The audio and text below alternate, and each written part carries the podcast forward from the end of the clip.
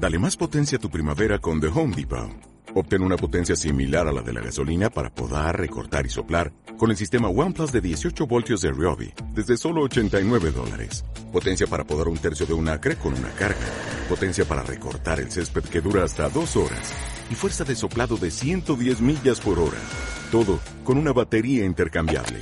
Llévate el sistema inalámbrico OnePlus de 18 voltios de Ryobi. Solo en The Home Depot. Haces más. Logras más.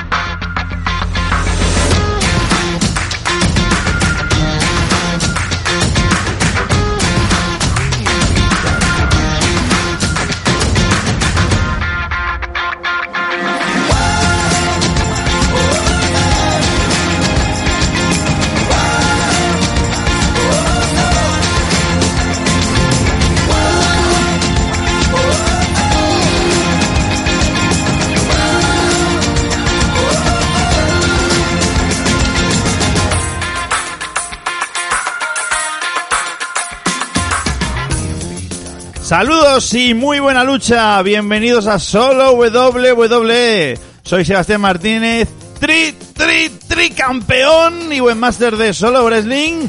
Y junto a mí el ilustre, el profesor Xavi Ramos. ¿Qué tal, Xavi? ¿Cómo estamos? ¿Qué tal, tri, tri, tri, tri cosas, tío? Oye, est- estoy harto, ¿eh? De que en tu programa me insulten. Es que te lo ganas a pulso, tío. Es que inútil... eh, Tonto. ¿Tonto me ha dicho, Iván? Sí, sí, es verdad, te lo dijo. Bueno, pero ya sabéis, este es el programa A, por mucho que eh, gente se empeñe a decir lo contrario. Eh, Xavi, hoy vamos a anunciar algo muy especial. Así que estad atentos porque dentro de poco se acercan curvas muy interesantes porque dentro de unas semanas vamos a hacer algo que ya lo adelantamos, pero aquí va.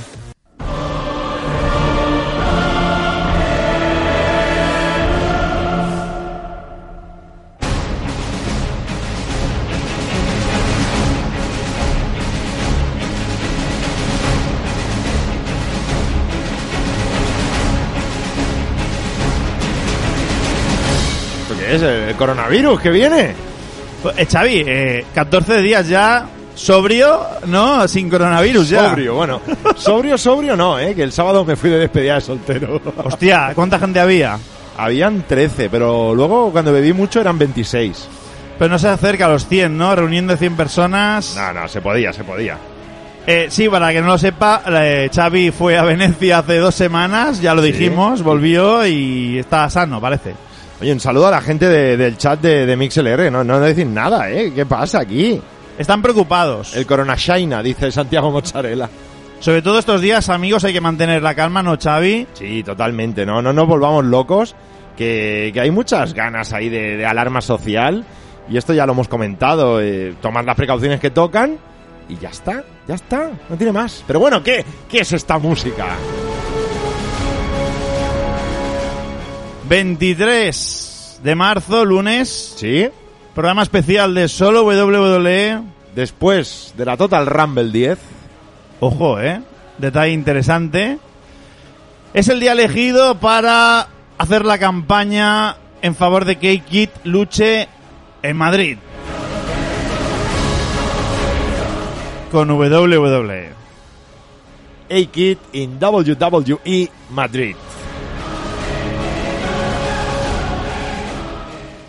Bueno, pues eh, programa especial, Xavi, de dos horas de solo WWE el 23. horas? Sí, hombre, Esto, a ver, esto se avisa, ¿eh? no se, se- no se paga. Esto es mu- es mucho rato.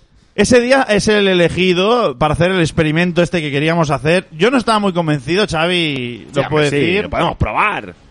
Él No. se lo merece.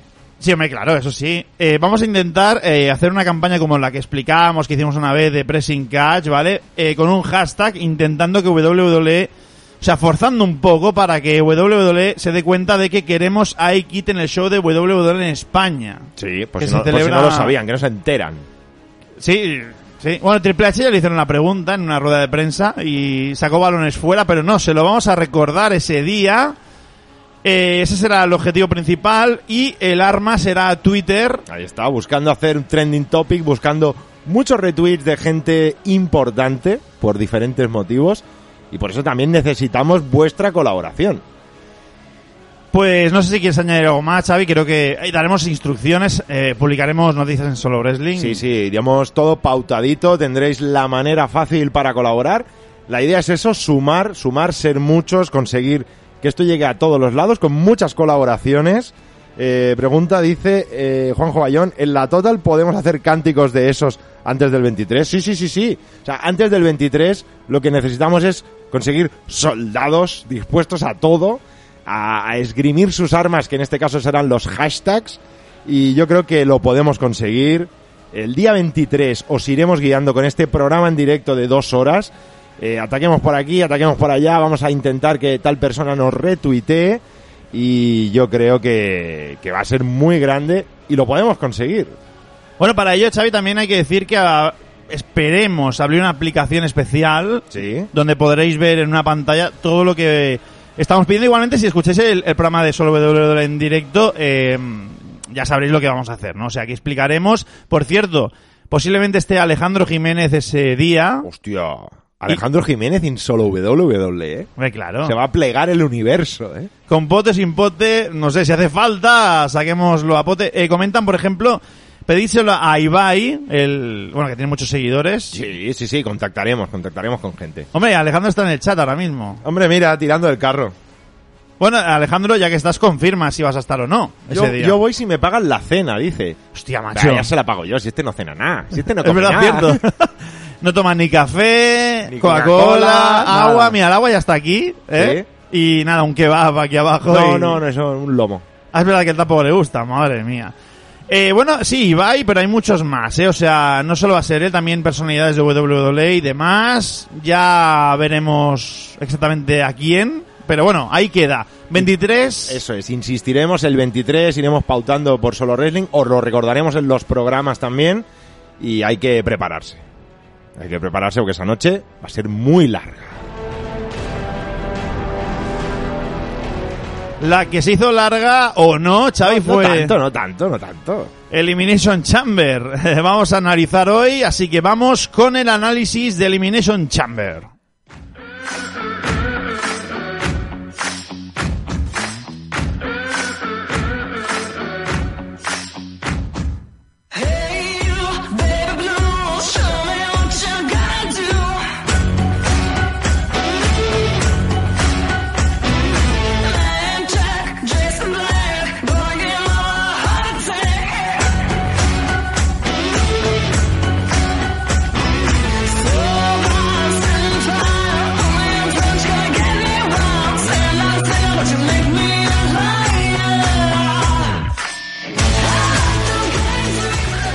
Bueno, pues anoche se celebró Elimination Chamber, un pay-per-view, una cartelera extraña. Xavi, antes de empezar el show, eh, Sí. publiqué un vídeo en, en las redes sociales. Ahí en el estudio H, ¿vale? Que siempre veis un cuadro raro. Por cierto, ese cuadro lo hizo mi padre, era pintor. Sí, aunque no, no sé si lo sabía la No, gente. yo, yo no, al menos no. No, no, no. Bueno, pintor, diseñador gráfico, de todo. He heredado, no he heredado mucho el de eso. artisteo, ¿no? Un poquito. Y eh, comenté que el evento no tenía ninguna de las estrellas principales de la cartelera de WrestleMania. Hablamos, por ejemplo, eh, te digo así, eh, de Finn, eh, Goldberg, Brock Lesnar, Roman Reigns, Drew McIntyre, Becky Lynch, John Cena, eh, Edge, Randy Orton, etcétera, etcétera. Ninguno de esos estuvo ayer en Elimination Chamber y dije, esto Pues si solo no lo salva... claro, si no están. Pero ¿qué, qué tienen que hacer entonces? Pues un show de buen wrestling y Xavi creo que lo consiguieron hasta cierto punto, que hablaremos después, pero si te parece vamos a hablar combate por combate. Eh, por cierto, yo no he visto el kickoff show, no sé si quieres comentar algo de Viking Riders contra Kurt Hawkins y... Bueno, un, un, kickoff ahí en, en todo su esplendor, porque es lo que era un combate interesado. Me sorprendió mucho que, que Hawkins y Ryder volvieran ahí a las andadas, pero es que no. No aportan nada. Nada, una, una lastimica. Pero fue cuando acabasteis el programa prácticamente, ¿no? Tuvisteis poco tiempo Sí, ayer. estábamos con el bocadillo, acabando el radio show. Por suerte fue bastante tardío, fue cerrando el kickoff, pero no, no lo dimos en directo, no, no lo comentamos, no lo saltamos. Bueno, pues vamos a analizar el combate, perdón, el, el show principal, empezando por el combate entre Daniel Bryan y Drew Gulak, un enfrentamiento que fue una forma bonita de comenzar un pay-per-view. Fue una forma maravillosa. Yo creo que fue uno de los combates y prueba de ello es que esto es, esto es muy fuerte, ¿eh? lo que voy a decir. Alejandro Jiménez tuiteó un GIF del combate y dijo, esto sí que es wrestling, han venido a enseñarnos de qué va esto. Es un combate fuera de lo que viene siendo habitual en WWE y es este Daniel Bryan nuevo que se está dedicando a, de alguna manera, salvar lo que es el wrestling, sobre todo el wrestling a ras de lona, que pocas veces vemos en WWE. Sí, pero Xavi, una cosa, ¿eh? Ya. Ya voy a adelantar acontecimientos. A ver, ¿qué? Mucho wrestling, Sí. pero poca gente. ¿eh? El peor pay-per-view en- lo podéis ver en, en cualquier lado. ¿eh? Lo puedo decir yo con datos, os lo podéis Sí. ver en Google Trends. O sea, muy poca, muy poco interés, muy poco interés. Y aquí es cuando siempre pasa lo mismo al final, que el mandan las estrellas o alguna cosa que suceda. Todo eso es lo que mandan un pay-per-view de WWE. Hablamos de WWE, ojo. Sí, sí, sí, no, claro, lo que nos viene dando la empresa siempre es otro tipo de cosa, pero de todas maneras, para mí fue de los mejores, ¿eh? Combates. Sí, y eh, lo dieron todo, ¿eh? Además, quedaron marcados. Marcadísimo, la espalda de Brian estaba y un par de giros de cuello peligrosos. el ¿eh? suplex, ¿no? Que la aplicó. No, Sí. no recuerdo si fue un German suplex, un German suplex, creo que, que fue, pero cayó muy mal Daniel Bryan, ¿no? Sí, Pensábamos sí. que se había hecho daño incluso. Sí, no, no, pero luego se recuperó. Yesman dice un Daniel Bryan A-Kid. Canelita, ¿eh? No podría ser porque viene Raw, me parece, el roster de Raw. Es igual. Por Contra. The Finn, o- ah, no, The Finn tampoco. Contra Seth Rollins, por ejemplo. Eh, lo recordaremos después, tranquilos. Vamos a centrarnos ahora en el pay-per-view. Eh, todo muy llamado al límite, o sea, vi- los vi muy. como si fuera un combate estilo indie, Sí. Pero llevado a WWE, lo que decías tú. Sí, sí, a mí, a mí me gustó esta apuesta. Bueno, se especula también que Daniel Bryan está teniendo ahora peso creativo también en la empresa, así que quizá es él. También se dice que es él quien pidió a Drew Gulak para, para el combate, así que Bryan, muy bien, parece que sí, que sabes algo de esto. Bueno, se especulaba con que en SmackDown se ve que apareció Vince esta semana, después de mucho tiempo. ¿Quién son estos dos enanos? Yo vine el día del pavo, el día de Thanksgiving. Eh, fue el último, ¿eh? En noviembre. Se rumorea que en febrero vino una vez, pero no está muy claro. Y se ve que Xavi, eh, Daniel Bryan se iba a enfrentar a Drake Maverick, pero este eh, ya era demasiado, ¿no? Quizás, o sea, está reflotando a gente de abajo y Drake Maverick no sé hasta qué punto hubiera funcionado. ¿Es reflotable o no? Bueno, pues no hubo apuesta, ¿no? Porque no estaba la semana este pasada. no, este no, no lo De hecho, teníamos pocos combates. Eh, Con apuesta teníamos la de mujeres, teníamos la de parejas, el handicap match y ya está. Sí, porque eran tres, es verdad, Sí. el lunes. Sí, sí. que en Rose anunció alguno más y después anunció otro más. Eso sí, eh, como algunos no tienen apuesta, Xavi, me gustaría hacer una predicción de cada uno de cara a WrestleMania, porque ahora Daniel Bryan, ¿con qué queda? ¿Qué va a ser lo siguiente para él? Bueno, se, se especula también con un posible combate de escaleras a seis.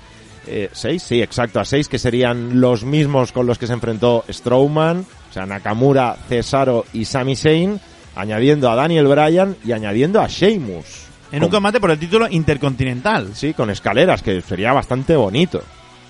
Bueno, sería una forma de aprovecharlos, ¿no? En una cartelera como, como WrestleMania. Sí. Bien, pues vamos al siguiente combate. Campeonato de Estados Unidos. Andrade defiende contra Humberto Carrillo. Otro gran combate, Xavi, yo creo. Quizá no al nivel anterior. Eso sí, más veloz, seguramente. No tan técnico, más veloz. Sí, bastante veloz, con buenas alternativas de los dos. Y bueno, aparte del combate, a mí me gustó mucho el final. Ese Andrade ganando, siendo más listo, ¿no? Estirando el pantalón y tal, construimos al Gil, queda bien Carrillo, no hay problema. Y muchísimas ganas aquí esperando ese posible combate a cuatro bandas.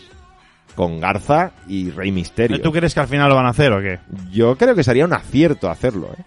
Por cierto, no le han quitado el título a Andrade, lo comenté. Es que, a ver, la gente está diciendo, se lo van a quitar ya, por lo de la suspensión. Y yo dije, en la previa lo escribí, dije, a ver, si no se lo han quitado ya, Ahora, Y- ahora no se lo van a quitar. es se que- van a quitar Humberto, pues a lo mejor se esperan a WrestleMania y ya veremos si ahí se lo quitan o no. Pero de momento parece ser que el, el efecto Charlotte Flair, Xavi, funciona. O sea, eh, familia Flair... eh, Es fuerte, ¿eh? Aquí la sangre tira, aunque sea de, de tu esposa. Y en este caso, pues Andrade retiene, retiene, retiene y ya veremos cómo se lo quitan. También era importante ver el papel de Celina, a ver si había alguna traición o algo, pero tampoco no se ve nada ¿Lo extraño. dices por Garza o...? Sí, a ver si podemos añadir algo más. Pero de momento no, se quedó en eso. Muy buen combate también. Bueno, que otro impedimento más. No solo la suspensión. También Garza sustituyó a Andrade esos- esas semanas, hizo un grandísimo papel. Tampoco ha sido un, efe- eh, un un factor clave para quitarle el título. O sea, parece ser que la empresa tiene mucha confianza en él. Bueno, veremos hasta cuándo. Entonces, tu predicción para WrestleMania es ese combate a cuatro bandas. Yo por predicción y por predilección lo que me gustaría sería eso. Esas cuatro bandas creo que sería un pedazo de combate. Además tocando muchos palos y con un Rey Misterio pues viendo cómo los chavales se lo pasan bien, casi. Sí, oye, pues combate de escaleras, que has dicho antes, combate a cuatro bandas, más lo que tenemos de WrestleMania y ahora comentaremos más combates. Oye, es lo que te dije, ¿eh? ha sido pésimo. Eh, El último show no, el Elimination Chamber, pero eh, flojo a nivel mainstream, pero Super Showdown fue malísimo y venimos unas semanas muy en, de- en depresión. Pero parece ser que en WrestleMania van a salvar los, los trapos. Yo no sé si tú lo ves igual. Hombre, eh, podría ser que sí. Lo estaba leyendo ahora también aquí Pavel que dice Ángel Garza merece más push que Andrade. Que me excusen algunos, dice. Merece más push an- eh, Garza. Sí, es lo que dijimos por, el, por las últimas semanas que ha hecho un, un buen papel. Pero bueno, ahí está y sigue Andrade como campeón. Y nos vamos con el siguiente combate ya, Elimination Chamber por los campeonatos de parejas de SmackDown. Aquí sí que hubo predicción.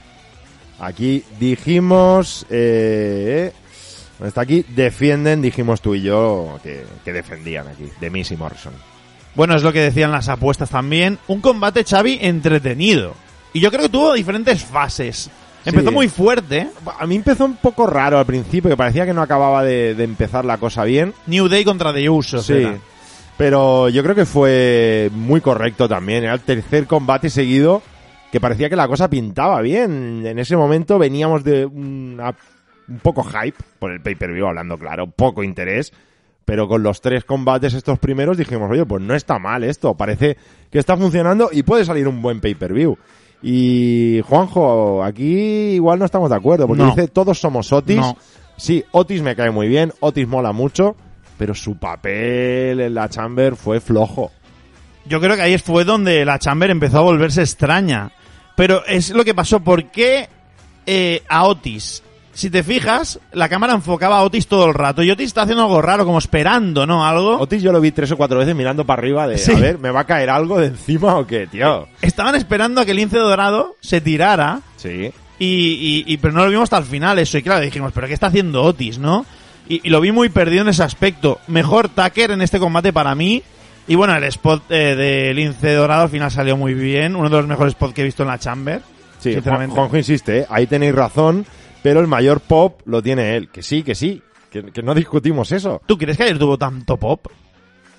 A ver, se diluyó un poco, ¿no? Con los demás. El problema de Otis quizá es Tucker. ¿Tú crees? Que a la gente le interesa más Otis y Tucker es el otro. Pero ayer hizo un buen papel, ¿eh? Mejor Tucker. A mí me gustó más. Hablando de papeles, Lucha House Party, los mejores de este combate que fueron los primeros eliminados, pero eh, eh, Gran Metallic, una enorme actuación, o sea, no hubo ningún fallo y, y- y hizo movimientos muy arriesgados durante toda la lucha. Sí, hubo momentos ahí muy locos de, de Lucha House Party buscando altura, buscando altos vuelos y lo hicieron muy bien. Quizá eran la pareja más floja, ¿no? La que menos eh, podía optar a ganar y así se demostró porque fueron los primeros eliminados. Pero yo creo que lo que a lo que venían a hacer lo hicieron y lo hicieron muy bien. Y acá hablamos de parejas, eh, los campeones bien, mejor Morrison para mí, New Day flojos, sobre todo Kofi Kingston, que erró en- Falló, falló mucho, Sí. eh, estuvo muy fallón, muchos bots. Y los usos, bueno, eh, muy protagonistas al principio, muy protagonistas al final y entre medio desaparecieron como New Day y alguno más. Sí. El spot de Otis bien elaborado, el que salió disparado. Sí, que se reventó toda la estructura, el pobre, que todavía lo están buscando. Y aquí yo esperaba que apareciera alguien más. Recordemos que hay la storyline este con Ziggler y Otis. No se aprovechó. No salió Mandy Rose. No. Y entre ellos pues se miraron y tal, pero poco más. No, no se explotó. Bueno, pero lo eliminó Dolph Ziggler, ¿eh? Lo planchó Dolph Ziggler. No, pero fue Attacker. Eh, Cierto. nada, no, no, no. No, porque Otis se fue fuera. ¿no? Sí, es verdad, lo atendieron y quedaron eliminados. Bueno, y ganadores John Morrison y The Miz. De nuevo jugando con la astucia aquí de, de los viejos zorros. Hay que recordar también que hubo gente que decía, no, pero ganaron con trampas, no sé qué. Bueno, en la Elimination Chamber todo vale. Sí, pero eso es, eso es irre- irregular, ¿no? Lo que hicieron. Bueno, es irregular, pero yo no sé si son trampas, trampas, ¿eh? Lo comentan en el chat de lo de las trampas también. Sí. Predicción de WrestleMania, ¿ves el Otis Ziggler o se ha desinflado un poco? Mm, Veremos lo que nos ofrecen en los semanales, pero de momento quedó en poca cosa eso. No sé, se rumoreaba este combate, Ziggler Otis, incluso con un árbitro especial, Mandy Rose. sí. Pero vamos a ver si, si avanza entre, entre semanas. Bueno, pues vamos con otro combate clave de la noche. AJ Styles contra Leicester Black en un combate sin descalificación. Yo creo que fue de mucho menos a mucho más. Cuando Es- aparecieron las armas, las utilizaron muy bien. Y a, y Aleister Black, qué bien maneja las piernas. Sí. O sea, las patadas, las rodillas, es, es fantástico, ¿eh? La segada de Street Fighter, ¿no? Vale, Eh, venga. eh, lo que sí que fue un poco raro, que el combate era sin descalificación, apare- aparecieron Carl Anderson y Luke se quedaron fuera. A, a mí me, me gustó muy poco, como dicen aquí, la, la plataforma Pro Calvos, que les llaman a, a OC. Eh, en un combate sin descalificación, eh, tienes que aprovecharte más. Es que estaban ahí, estaban de palmeros mirando, no ayudaron suficiente a AJ Styles y a mí le faltó un poquito más de, de- de maldad por parte de ellos. Al final sí que aparecieron. Y por eso, Xavi, apareció también tu señor Undertaker. Ahí está. ¿Qué te pareció el segmento? A ver, el segmento estaba cantado. O sea, no hubo la sorpresa de, oh, Taker, Taker. Estaba cantadísimo. Eh, pero el público como se puso, ¿eh? El chillido del público Eh, fue claro. espectacular. Y muy también a, a tratar el, el tema de AJ avanzándonos que iba a aparecer Taker con ese tombstone sobradísimo, ¿eh? Sí. Pudo soltar una mano y todo para hacer el degüello de Taker, que no consiguió hacer el tombstone, por No. cierto, al final. Pero bueno, ahí ya nos recordaba AJ Styles que si alguien iba a aparecer era Taker y apareció, apareció al final para poner un poquito de justicia, para de alguna manera ayudar a, a Leicester Black, que nos quedaremos con las ganas de una Leicester Black AJ Styles, ¿qué hubiera pasado? A lo mejor después de WrestleMania. Lo que sí está claro es que lo bueno de este combate es que todos quedaron bien, porque AJ es ese tipo de ente que pierde y de la manera que lo hizo no pasa, no nada. pasa nada, no pasa nada. Aleister Black queda muy bien después de esto, una gran victoria. Taker a la espera de ese combate de WrestleMania y Carl Anderson Lugaros, bueno, ya sabíamos que no iban a hacer mucho más. El Taker de cuello alto, ¿no? Con ese sí, es verdad. Oye, me alto. mola más este, es más joven. Sí, le, le- le tapa el pecho palomo ese extraño que tiene Taker, que tiene un pecho un poco extraño. Ah, entonces Sting se podía poner una camiseta así, quedaría más Claro, joven claro, también. claro. La camiseta de surfero se podría poner. No tenía, ¿eh? No, no iba con camiseta. Bueno, algunas sí, sin mangas. Eh, entonces, predicciones. Está claro que va a ser el Taker AJ Styles en WrestleMania. Sí. En principio no tiene que haber nada extraño, pero ¿Y también- Aleister Black qué? Claro. Claro, aquí Juanjo decía, Aleister se quedó un poco cabreado, no le gustó ganar así. A ver, Aleister, no vengas a joder el Taker AJ Styles en WrestleMania. ¿eh? Yo creo que no, no van a hacer un... Antes has comentado... Sí, que podría ser. Bueno, se había, se había rumoreado que Taker y Black hicieran pareja contra OC o, y, o, y o AJ Styles. No lo veo, no lo veo. Yo creo que va a ser un combate individual. Y veremos qué pasa con Aleister Black entonces, porque queda Queda descolgado. fuera algún combate quizá de estos, la Battle Pues no te Royale. extrañe que no luche, ¿eh? Que lo dejen para después de WrestleMania hacer alguna cosa. Alguna más. vez, en, bueno, bastantes veces en pay-per-views nos hemos perdido a Leicester Black. No ha participado directamente con toda esa storyline de estoy en mi cuarto esperando que llamen a la puerta. Comenta sento- eh, señor Benjamin, perdón, André de Giant. Sí, la, eh, la Battle Royale. Bueno, Pero sería bajarlo, ¿eh? Sí. Yo creo, ¿eh? Sí, porque además todo el que gana la Battle Royale está, luego se va a la mierda, ¿eh? King Corbin, ¿no? ¿Y quién más? Ah, no- Cesaro, Big Show... eh, Mojo Rawley. Imagínate, ese- la gafada. Bien, pues nos vamos un poco a lo que fue un poco la bajuna. Aquí empezó a bajar un poco el tema. Street Profits defendieron contra Seth Rollins y Buddy Murphy, perdón, Murphy, a secas. Murphy. Combate menos intenso, pero también posiblemente, Xavi, por el efecto de después de aparecer Taker, que todo el mundo se puso de pie, ahora a lo mejor hay un descanso aquí, ¿no? De la gente, del público. Sí, fue un, un combate un poquito más flojo, ¿no? Quizá no había tanto interés. Eh, Murphy y Rollins acompañados de AOP, importante, que luego hubo, hubo un tema con ellos, que les salieron a atacar, Sí. los, los Viking Riders, pero... Bueno, no acaba de funcionar mucho esto. Yo, a mí hay una cosa que no me gusta, y es que Montez Ford tiene otro ritmo. Sí. Y eso está muy bien, pero Murphy tiene otro ritmo y aquí no lo utilizó. Y vi a, a Ford demasiado acelerado en, en, en- en comparación con los demás en el combate. Igual el querer destacar es una oportunidad. Los Street Profits no suelen eh, tener combates de esta magnitud y no suelen ser los campeones y quizá te puede pesar un poquito la presión. Pero a mí es un combate que, bueno, me dejó un poquito apagadito el combate como tal. Luego, lo que pasó, pues sí que estuvo interesante. Kevin Owens aparece entre el público con una bolsa de palomitas. Una bolsa, no, un, un saco de palomitas. O sea, ¿qué tamaño tenía eso, eh? Sí, sí. Y se sentó en la mesa de comentaristas, creo que era la de los hispanos, como no. Aparece Seth Rollins por ahí, lo atacan y eso da juego a que Street Profits puedan defender planchando a Murphy en el ring. Entonces, otra predicción parece ser que finalmente, lo hemos comentado a veces en el Rumor Mania, Sí. Eh, perdón, Seth, Seth Rollins, Rollins. contra... contra Kevin Owens.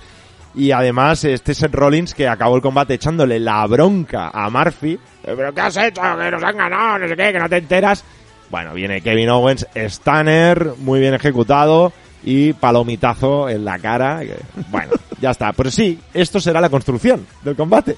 Bueno, llevan semanas un poco picaos, eso es verdad, ¿eh? Sí, no, no, y claro, y, y Owens salió aquí porque hay una historia detrás. Pero es eso, que bueno, está bien, está bien, pero me falta un- una vuelta más de tuerca esto. Aquí no hubo apuesta tampoco. No, tampoco, no, no. Y en el anterior tampoco, ¿eh? No. No. Vale. Pues, eh, combate en desventaja por el campeonato intercontinental. eh, se viene la sorpresa porque Sami Zayn venció a Braun Strowman. Increíble, increíble. Aquí los dos dijimos que retenía a Strowman, ¿Sí? sobre todo porque no quedaba claro si ganaba alguno de los tres qué iban a hacer con el cinturón. Lo dejaron claro antes. Antes del, del pay-per-view sí que dijeron que quien planchara se llevaría el cinturón. Yo llegué a pensar que harían lo de Lay Cool, ¿sabes? El cinturón Sí. partido en tres partes que cada uno tendría su fragmento. Pero al final no, al final dieron, yo para mí, el ganador menos esperado, Sami Zayn. Bueno, a mí me fastidia la, la La porra. a mí también, sí, sí. 7-1 al final por culpa de esto. Eh, a ver, esto eh, da... eh, o sea, Sami Zayn se la ha estado currando. O sea, ha esperado su momento. ¿Qué le han dicho? Tú habla. ¿Estás el tonto? Sí, habla, habla, habla y al final a lo mejor te cae la oportunidad y se la han dado al final. Sí que es verdad que a él le beneficia totalmente esto y a Braun Strowman, en cambio, aunque haya sido un 1 contra 3, le fastidia mucho, Xavi, eh, eh, Braun Strowman. Está enterrado. Está Otro, enterrado. otro que habló con Vince, ¿eh? Y le convenció, Sí. como a Chuck Gable, ¿no? Sí, Shorty G, tienes que ser Shorty G, ya verás. De hecho, Strowman dijo, he hablado con Vince y me dice que tengo que ser paciente. Pues mira, mira tu paciencia para qué te sirve. A mí me, me da la sensación que es una, un tema para sacar a Strowman como sea de ahí. Porque Sí. le dieron el título y no saben qué hacer con él. Bueno, y luego, ¿dónde lo meterás a Strowman? Porque- en el WrestleMania. Sí, porque la gente estaba diciendo aquí que quizá en WrestleMania una triple amenaza entre Cesaro, Nakamura y Sami Zayn. No, pero tú has dicho antes el combate de escaleras. Yo prefiero Sí. el combate de escaleras. Sí, Porque también, además ¿eh? metes a más gente que no sabes dónde meterla. Porque si sacas a Strowman de la ecuación y haces una triple amenaza entre ellos, a ver dónde metes a Strowman. Pero no entraría en conflicto con Money in the Bank que viene después. Un combate de escalera aquí también. O Bueno. sería una previa. Sería una previa, se, se puede hacer en WrestleMania. Hemos tenido incluso... TLCs Sí, con los Hardy cuando volvieron. que, o sea que no, no me parece mal. Bueno, pues vamos con el combate Xavi estelar del show. Vaya turra. Vaya turra, ¿eh? Ayer, ayer estábamos haciendo la, la retransmisión, la feliz retransmisión, porque empezaba una, una hora antes Ah, sí. y presumiblemente acababa una hora después, eh, una hora antes también, perdón, quería decir acababa. Creíamos que sobre las 3 podía acabar, veíamos el reloj, eh, creo que empezó sobre las 3 y 10 Y decíamos, hostia, esto va a durar hasta y cuarto y veinte y media, entonces va a ser muy corto. ¿Qué elimination más rara va a ser la de mujeres? Y vaya, si fue rara. Ninguna hizo un buen papel. Eh, creo que fue un combate muy soso, la verdad. En líneas generales, eh, de principio a fin. Pero, amigos, Shayna Baszler. O sea, primero de todo, Xavi, cuando Shayna hace lo mismo para eliminar a todas sus contrincantes. Bueno, a Natalia hubo una variación, ¿vale? Porque Sí, la cogí ahí en la igual, esquina. es. Pero te pego la patadita, me pongo detrás y te ahorco. Y enseguida palmeas. Te pego la patadita otra vez y fue muy, muy repetitivo, ¿no? La táctica, pero muy, eh, tú puedes repetir la táctica, pero otra cosa es repetir y hacer eso que hizo Y, Shayna y que te funcione siempre. O sea, no, no habéis visto, vosotras que estáis ahí en las jaulas, no habéis visto lo que hace esta mujer. Pues evitadlo, contrarrestadlo. Es que fue, fue durísimo, fue durísimo. A mí me parecía de videojuego. Que solo sabes hacer ese ataque Sí. y entonces pues lo haces y funciona. Pero lo, lo grave que a lo mejor, por eso en el Rumor Mania comentamos el tema de Vince eh, viendo a Kairi Sane contra Shayna y no gustándole. no. Tú, si te fijas, Shayna Baszler entra y, y el público cero reacción. Sí. no. Morgan entra Bien. y el sí, público con ella, es más.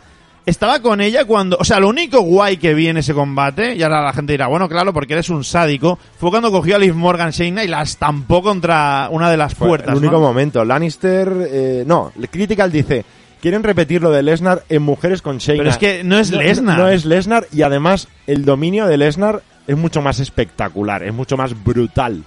Aquí es un dominio ninja. Te pillo por detrás, te ahorco. Te pillo por detrás, te ahorco. Es Steven Seagal esto, no, no, no tiene ningún interés. Pero lo desesperante de todo esto para mí fue cuando elimina a Natalia, creo que fue, y está esperando a Liv Morgan y pasa un minuto, dos. ¡Abrid la puta puerta! ¡Abrid la puta puerta, joder! Vince, de verdad, ¿qué estás pensando? ¿Estabas ahí atrás o no? Vince, de verdad, o sea, abre la maldita puerta, que esto no es un Royal Rumble, que no tiene que correr el tiempo, joder. ¿Qué hacemos ahí esperando? ¿A qué?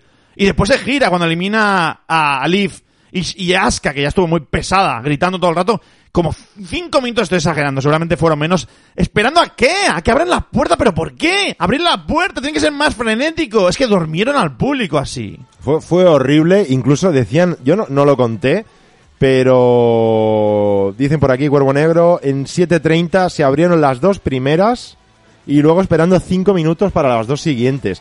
Y alguien decía más arriba que ni siquiera llegó a los cinco minutos para abrir las otras. O sea, todavía nos recortaron tiempo. Muy mal programado. Sé que no hay ninguna regla de que si no hay nadie, pues se abre la jaula, pero es que debería ser así. Debería ser. Además, eh, Shaina mm, no tiene el carisma Para como, como para aguantar tres o cuatro minutos de televisión ahí sin hacer nada absolutamente. Es horrible. Tú, vamos a llevar al extremo, puedes meter a The Rock ahí y es que haría algo y te entretendría. Pues que Shaina no tiene o no debe tener, porque igual el personaje tampoco debe tenerlo. Y menos mal, tú dices que Asuka chillaba mucho, pero a mí menos mal que Asuka chillaba porque me entretuvo. Dije, ay, mira, qué loca está, qué guay. Lo único que hizo Shayna Baszler es abrir los brazos como tres veces o cuatro porque no sabía qué hacer ya. Yo me hubiera quedado en una esquina y, y que te enfoque la cámara y pone una cara. Que alguien le explica a esta mujer, O me pongo a hacer flexiones, yo qué sé, tío. Como estoy, Scott Steiner, ¿no? Sí. A ver si se recupera, por cierto. Un saludo. Sí, seguro que sí.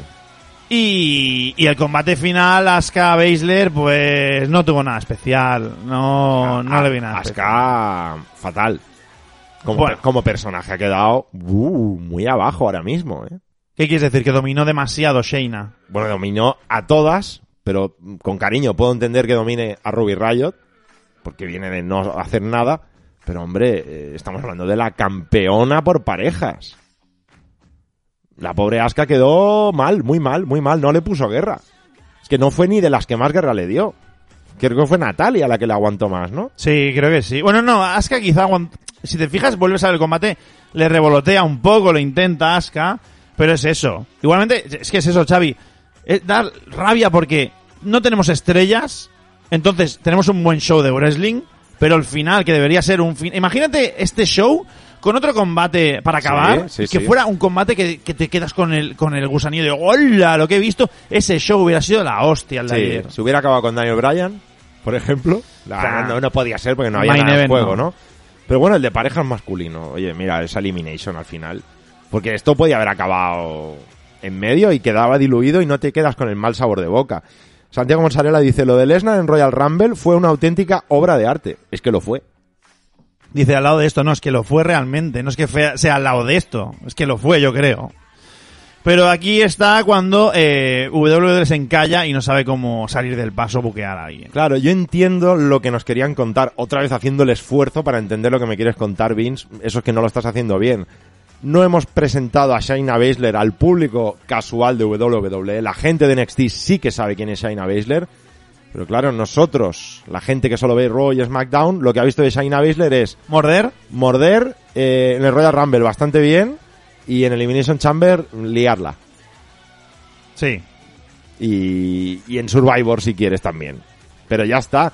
Entonces nos han explicado que Shayna Baszler es una mala bestia, que puede dominar a todo el mundo, pero eso se podía haber contado de otra manera. Podía haber ganado a todas, pero no así. Bueno, pues con esta victoria, Shayna se enfrentará a Becky Lynch en WrestleMania por el campeonato de mujeres de Raw. Ya veremos qué pasa. Hablamos en Rumormania un poco de esto, Xavi, de ese combate. Así que, amigos, eh, como siempre en cada pay-per-view de WWE, llega el momento. Nos vamos con el uno por uno.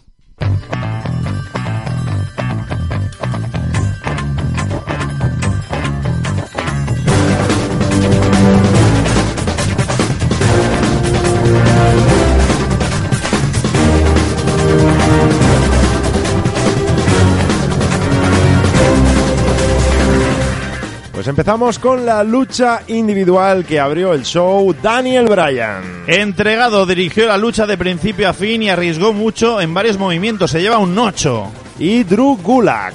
Digno demostró que si WWE le da tiempo puede ofrecer grandes cosas sobre el ring. Se lleva un 7.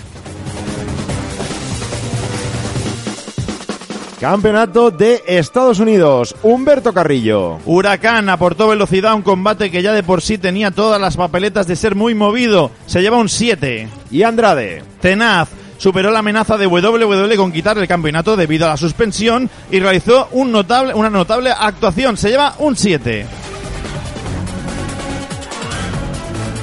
Vamos ahora con la Elimination Chamber por el campeonato de parejas de SmackDown. Jimmy Uso. Líder mantuvo su equipo a flote de principio a fin. Se lleva un 6. Menos mal. Jay Uso. Espérate que ya verás. Participativo, se mostró menos resolutivo que su hermano, pero tuvo una buena actuación, se lleva un 6. Otis. Perdido desde su entrada se mostró desubicado, algo extraño en él, se lleva un 5. Tucker. Atrevido fue el mejor de Heavy Machinery, arriesgó y conectó con el público, se lleva un 6. Robert Root. Confiado, se confió demasiado después de la eliminación, Attacker, se lleva un 6. Dolph Ziggler. Compensado, no explotó sus cualidades como luchador, pero fue clave para la debacle de Heavy Machinery. Se lleva un 6. Lince Dorado. Volador se marcó el spot del combate lanzándose desde lo alto de la jaula. Se lleva un 7. Gran Metalik. Preciso, realizó un auténtico combatazo sin equivocarse en ninguno de los movimientos más ar- arriesgados. Se lleva un 8. Biggie. Duro, como siempre, fue el búnker de New Day. Se lleva un 6. Duro, como, como Alfredo.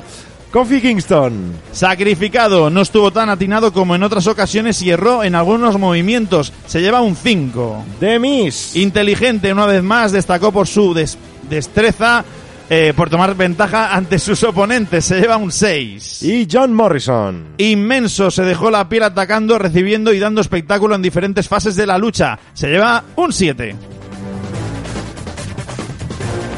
Combate sin descalificación. AJ Styles. Despiadado, mostró su lado más hardcore atacando con dureza a su rival. Se lleva un 7. Aleister Black. Inquebrantable, se marcó una de las luchas más duras desde que está en el roster principal y aguantó todo lo que AJ Styles le echó encima. Se lleva un 7. Eh, Undertaker. Se lleva un 5. Venga. No me hagas eso, que perdone, que se acabó Brock Lesnar con el 10 la otra vez. Es ¿eh? verdad, es verdad. Campeonato por parejas de Raw. Seth Rollins. Contenido se mantuvo en un segundo plano y esperó a tener su momento con Kevin Owens. Se lleva un 6. Murphy. Gris fue opacado por el protagonismo de sus dos rivales y no aportó nada destacado. Se lleva un 5. Angelo Dawkins. Correcto, estuvo más fino que en otras ocasiones y tuvo una buena actuación. Se lleva un 6. Montes Ford. Insaciable, sin ser muy preciso, fue el hombre que aportó más espectáculo a la lucha. Se lleva un 6. Nos vamos ahora con el campeonato intercontinental. Fue largo ¿eh? el pay-per-view. Campeonato intercontinental. Braun Strowman. Superado, lo hizo todo para aguantar el tipo, pero tres oponentes fueron demasiados para él. Se lleva un 6. Shinsuke Nakamura. Golpeador machacó todo lo que pudo a Braun Strowman a base de patadas. Se lleva un 5. Cesaro. Vigoroso fue el hombre más fuerte de su equipo y puso en bandeja la victoria a Sami Zayn. Se lleva un 5. Y Sami Zayn. Recompensado, su insistente apuesta por el micro ha tenido resultado y ahora es el nuevo campeón intercontinental. Se lleva un 7. Y vamos ahora con el main event, la Elimination Chamber femenina. Asuka. Escandalosa, no se cansó de chillar y no hizo mucho más para salir de la jaula. Se lleva un 4. Sarah Logan. Perdida, su personaje no cala y por mucho que grite no conseguirá ganarse al público. Se llega un 4. Liv Morgan. Querida, recibió el mayor pop de la lucha y se mereció más. Interpretó muy bien su papel. Se lleva un 6. Ruby Riot. Apática, se movió en círculos y no supo darle ritmo a la lucha. Se lleva un 4. Natalia. Resistente, fue la luchadora que más tiempo pudo aguantar el finisher de Shayna Baszler y más ritmo le dio a la lucha. Se lleva un 5. Y Shayna Baszler. Insustancial, Xavi aquí me ha hecho cara rara, ¿eh? Representó todo lo negativo del evento estelar de Elimination Chamber. Para mí, se lleva un 4. Ah, Yo, yo creo que merecería menos, ¿eh? Shayna Baszler. Ah, menos. Sí, sí, un 3 como mucho. Ah, lo decías por eso. Sí, sí, sí, sí. Mi... No, no, me, no me llenó. No me ¿Ha, llenó. ha habido chupitos hoy o no? Sí, ha habido bastantes chupitos. ¿eh? La gente está ya arrastrándose por el suelo. Bueno, Xavi, pues esto ha sido todo de Elimination Chamber y como cada semana nos vamos con Raw.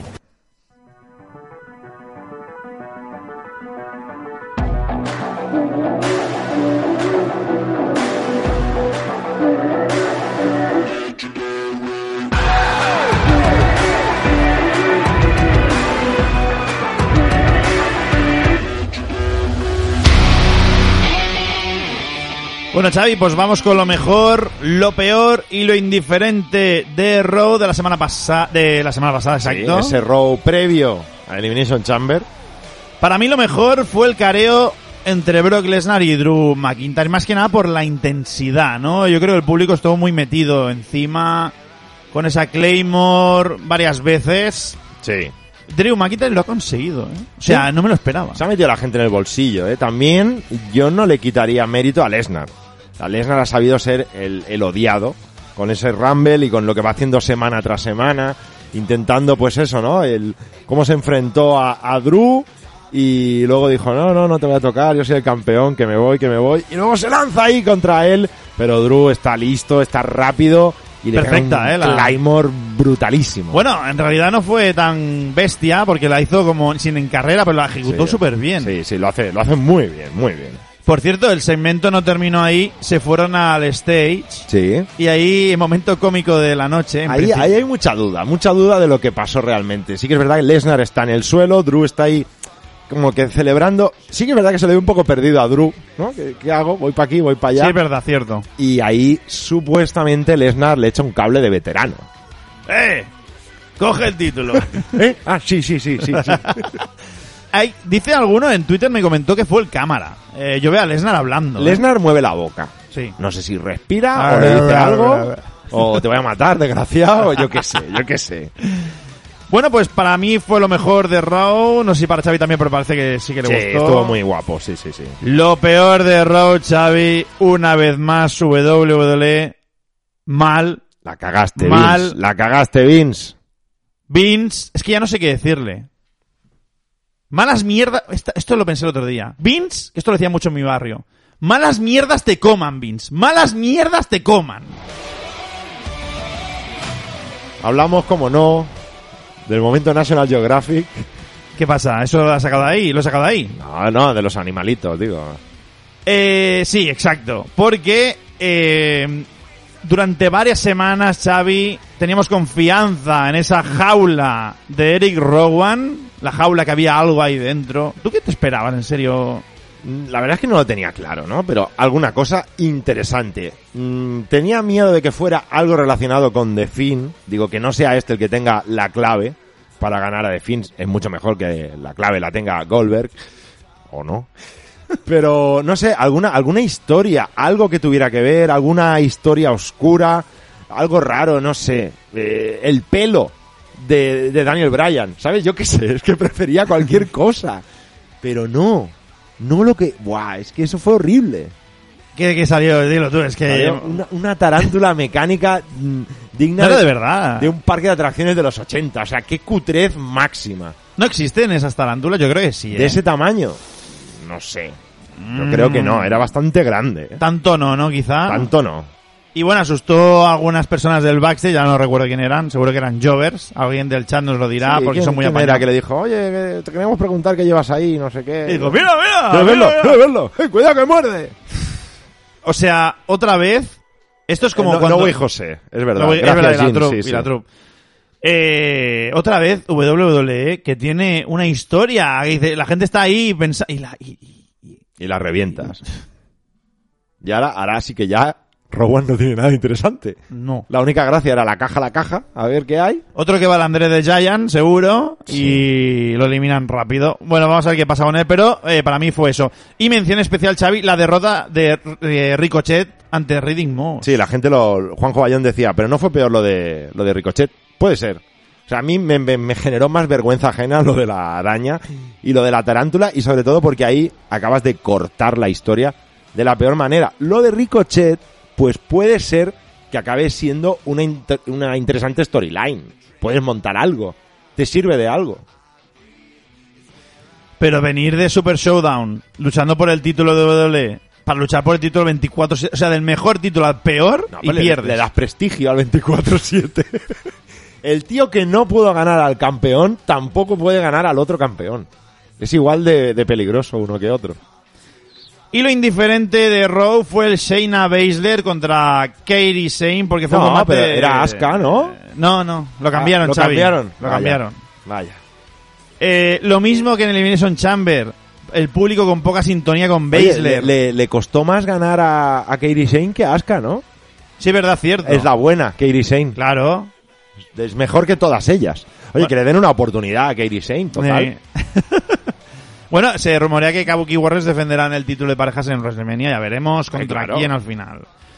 Y por cierto, apareció. Esto es lo que más me fastidió de todo esto. No Becky Lynch apareciendo como la reina de los subsidios. sino eh, porque Shayna, no sé si os dais cuenta, esto yo os lo recomiendo que veáis otra vez el vídeo. Eh, Becky Lynch cuando acaba el combate diciendo, eh, tú, eh, tú, que, que tú vas a luchar contra mí, o sea, es la campeona la que tiene que ir de sobrada. Y Shayna Baszler que ni mira que pasa de automáticamente, No, mirando no- no va conmigo, ¿no? sudando. Alguien le te haber dicho, oye, que mires para allá, que está ya tu próxima rival seguramente. ¿Qué estás haciendo? Nada, perder el tiempo.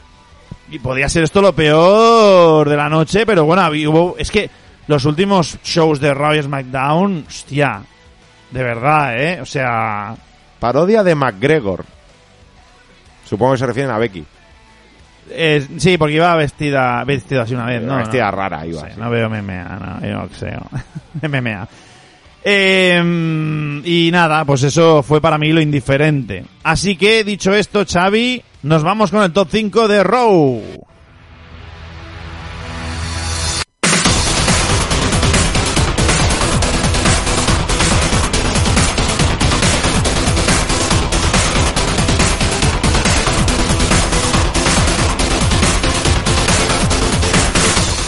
Nos vamos con el top de Raw. En el número 5, Aleister Black aguantó el tipo durante tres combates y se mantiene fuerte en la storyline contra The OC. En el número 4, Brock Lesnar está realizando un gran trabajo para vender a Drew McIntyre. En el número 3, The Street Profits lograron los títulos por parejas contra todo pronóstico. En el número 2, AJ Styles, buena promo y gran, aunque injusta, victoria ante Aleister Black. Y en el número 1, el gran Drew McIntyre se está convirtiendo en la cara de la empresa a un ritmo adecuado.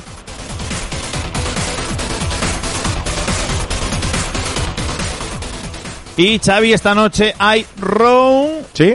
y eh, lo principal que se ha estado anunciando es el regreso de Edge que viene después de que Randy Orton aplicara el RKO a su señora esposa eh, Beth Phoenix. Beth Phoenix, se especula que la historia que nos podrían vender con Edge es que salga Edge diciendo, "Oh, después de lo que me hizo Randy Orton, yo, yo no voy a poder luchar, los médicos me han dicho que me tengo que dejarlo, y la gente, no, no, no. Pero entonces, quizá Edge se va así hoy. Randy Orton sigue atacando a Beth Phoenix y entonces Ah. Edge tiene que decir, tengo que ir, tengo que ir. Atacando a Beth Phoenix, ¿no? ¿qué quieres decir? ¿Que saldrá ella también hoy o qué? Puede ser. Yo lo veo más... Bueno, podría ser eso y ya está.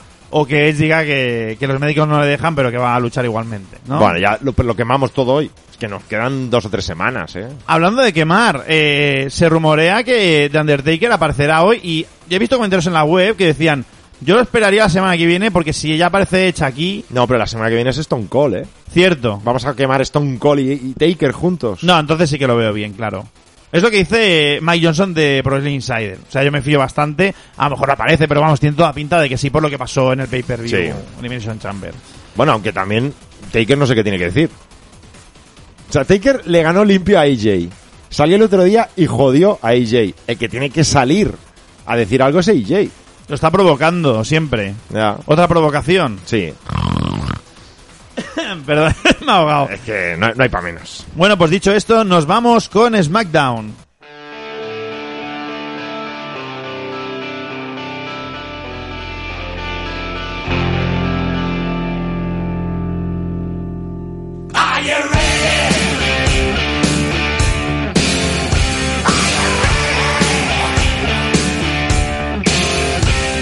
Y por cierto, porque Lannister ha dicho Taker también está anunciado, ¿eh? Eh, No, oficialmente creo que no. No tengo la cartelera ahora aquí. Lo que sí que he visto es que solo WWE ha puesto Drew McIntyre y estará en acción. Vale.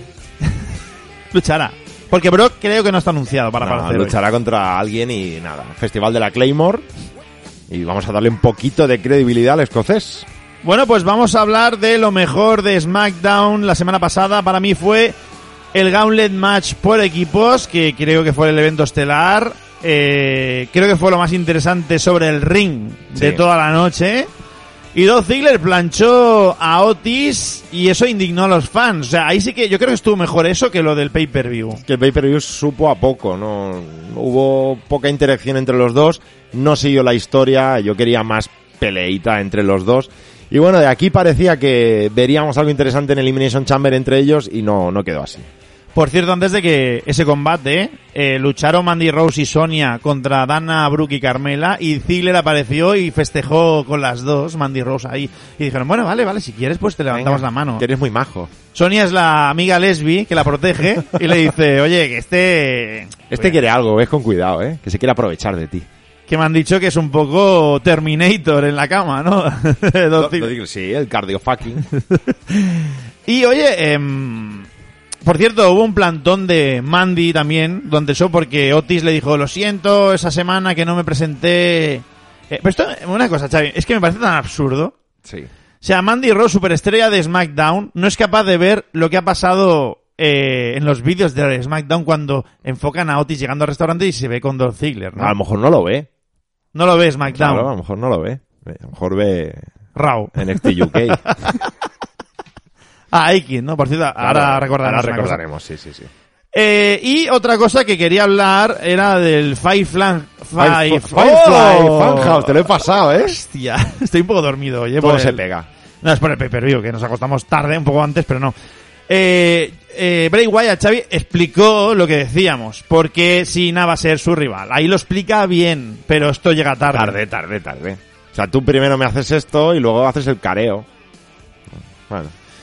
Lo peor de SmackDown para mí fue el inicio de la storyline entre Elias y Corbin, un segmento entre bastidores muy bobo. ¿Seguro? ¿Seguro que va a haber storyline aquí? No, no da, ¿eh? Esto, estos van directos a André o otra cosa peor. El, Puede, no sé. haber, puede haber una cosa nueva que sea el pre-kickoff. que lo damos por Twitch. ¿Cómo son las sobras en inglés? Las Sobration. Sobration, ah, pues la Sobration de WrestleMania. Eh, ninguno de los dos, Xavi, para mí ha beneficiado de esta rivalidad, si es que sigue adelante. ¿eh? Pase lo que pase, caca. Lo indiferente de SmackDown, el Sheamus contra Apollo Cruz, porque sí que duró un poco más esta lucha, pero otra vez medio squash, Sheamus ganando. ¿Qué significado tienen estas victorias? ¿El combate dices tú de escalera o otra cosa? Puede ser, pero también metido un poquito ahí con calzador Sheamus que, que vale. Bueno, vemos que, que va acumulando victorias y podría intentar optar a, a, a un campeonato en el que sería interesante verlo también junto, junto a Cesaro, que son ex amigos, ex compañeros. Cierto, es verdad. Estaría interesante eso, ¿eh? Yo es que apuesto por esa lucha, ¿eh? de verdad. La que has dicho tú mm, estaría muy bien. Bueno, pues Xavi, pues dicho esto, nos vamos con el top 5 de SmackDown.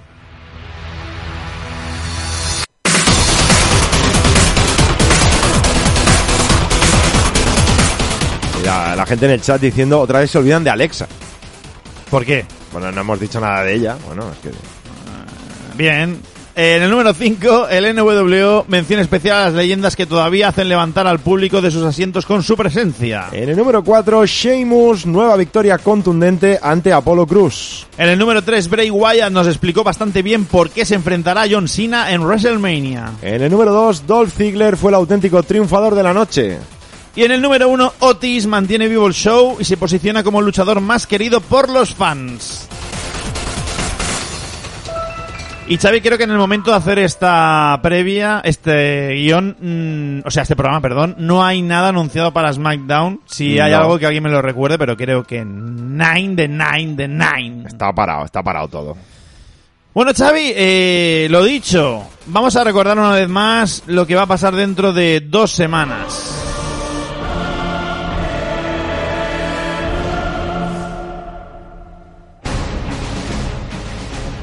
Se viene el día 23 de marzo. Vamos a hacer un programa especial de solo WWE aquí en vivo de... No hemos dicho las horas, por cierto. De 8 a 10 de la noche, horario en España. Dos horas de programa especial intentando relanzar ese hashtag especial. Bueno, relanzar o lanzar, ¿no? Directamente. Bueno, no, porque hay gente- que ya lo puso. Ahora te voy a fastidiar bien, ¿eh? Venga, a También ver. me autofastidio, porque en casa me van a echar al final. La gente del chat, ahora mismo, porque siempre hemos tenido problemas con los horarios, ¿qué prefiere? ¿De 8 a 10 o de 9 a 11? Kip dice dos horas de Sebas, me gusta. A mí también, ¿eh? Bueno, dos horas de Sebas, de Xavi, de Alejandro, que ha dicho que estará, y ¿Alguien otro más? más. ¿Lo decimos? No, no. No, no, surprise, motherfucker. Ahí, ahí, que se esperen. ¿Lo de Motherfucker iba para mí o qué? Nah, en general. Mira, pues eh, de 9 a 11, de 8 a 10, de 9 a 11, o sea, hay, hay variedad. De momento hay más de 9 a 11. ¿Para qué digo nada, Xavi? Yo ya diría... De 8 a 11. De 8 a 11 no. Ya digo, alguien lo va a poner. Ya lo han puesto. Ham 31. De, de 10 a 12, dice Cuervo Negro. Sí, Eh, hombre, no. sí, si queréis hacemos un pay-per-view. El problema es que si es de 10 a 12, Xavi nos tiene que llevar a todos en coche después porque el metro de Barcelona ha cerrado. Bueno, Fernando Costilla preguntan. No, no, Fer- ah, que si va a estar, no. no, bueno, en, en persona no. En persona no, eh, pero sí que eh, hemos hablado con él Sí. para que nos ayude un poco. Me aseguró, aquí voy a lanzar una piedra, ¡Guaca, guaca! Que gente como Alfredo Duro nos apoyará, que tiene seguidores en Twitter. De verdad. Yo voy a insistirle más, que gente como los jefes, o sea, Pedrerol, Roncero. No, a Roncero me da igual.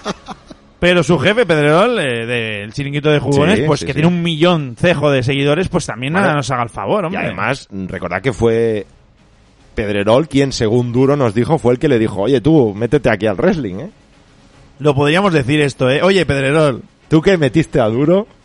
Mete a eh, en WWE Madrid. sí, sí, sí. Bueno, pues eh, el objetivo, repetimos una vez más, es que Eikit, el luchador español de la WWE y ahora también de Riot Wrestling, sí. Eh, participe en el evento, en el house show de WWE en Madrid el 15 de mayo de 2020, o sea, dentro de poco tiempo. Espero que no se cancele por el corona- coronavirus. No, hombre, no, no, no, no. ya No. mayo es un mes más calentito, ¿no, Xavi? El virus se deshace un Igual poco. se muere, ¿no? Un poquito. No, espero que sí, que se muera pronto y nos deje dar por saco, la verdad, porque estamos sufriendo unos días un poco especiales. Sí. Es que al principio del programa he visto a la gente un poco preocupada ¿eh? en el chat. Estaban hablando de eso. Hablaban mucho. Bueno, es que esta semana se ha informado que hay partidos de fútbol. Parece que cuando se toca el fútbol la gente se preocupa que se van a jugar a puerta cerrada, con el estadio a puerta cerrada. Bueno, vamos a ver, ¿eh? Estamos hasta las pelotas del coronavirus. Ahí está. Correcto. Sí, señor. Estoy Esa- con Critical Mass. Esa es la actitud. Es que no hay otra cosa de la que hablar. No estoy de acuerdo, Cuervo Negro. Hay un montón de cosas, algunas relacionadas con la corona también, Cierto. y que son peor que un virus. Cuidado que ya... Bueno, no me voy a callar. Bueno, Xavi, pues lo dicho, dentro de dos semanas, pero la semana que viene vuelve a haber solo WWE aquí en directo, eh, con temas actuales, ya veremos de qué hablamos. Por cierto, si tenéis ideas de... Si queréis que hablemos de algo especial... Mira, Lionheart dice, sí, que dentro de nada sale el remake del Final Fantasy VII. Ah, ya tengo la demo. Ya jugado, ya jugado, amigos. Ya jugado, ya jugado. Está Sebas ansiosín con eso. Está bastante bien, está bastante bien. Eh, pues nada, lo dicho, Xavi. Eh, dentro de dos semanas, pero la semana que viene volvemos aquí. Y vosotros también con el Radio Show y también en Patreon. Ahí está, mañana Rumormania, el miércoles Gorilla Position, ojo el jueves, que no hay la élite del wrestling, pero hay questions and answers. Nos vamos a regalar contestando vuestras preguntas. El viernes Mundo Wrestling, la turra de Alejandro. Y, y ya está. Sebas, Final Fantasy VII, dice Juanjo Bayón. De Xavi me lo esperaba, de él no. En esto me, me supera Sebas, ¿eh? De- él es mucho más de Final Fantasy que yo. Final Fantasy. Mira, tengo... Mira, Vamos a ser un poco frikis ya para cerrar hoy. ¿Sí?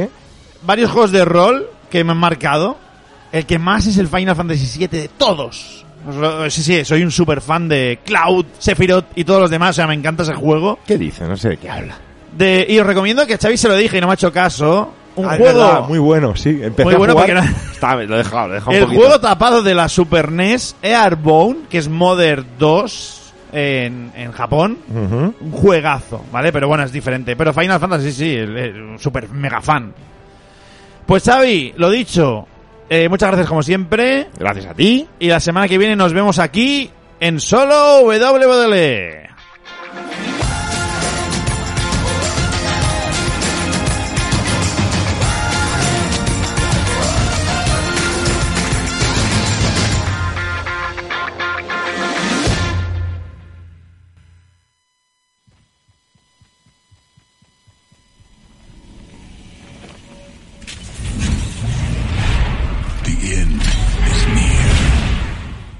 Dale más potencia a tu primavera con The Home Depot. Obtén una potencia similar a la de la gasolina para podar, recortar y soplar con el sistema OnePlus de 18 voltios de Ryobi desde solo 89 dólares. Potencia para podar un tercio de un acre con una carga. Potencia para recortar el césped que dura hasta dos horas. Y fuerza de soplado de 110 millas por hora. Todo con una batería intercambiable. Llévate el sistema inalámbrico OnePlus de 18 voltios de Ryobi. Solo en The Home Depot. Haces más. Logras más.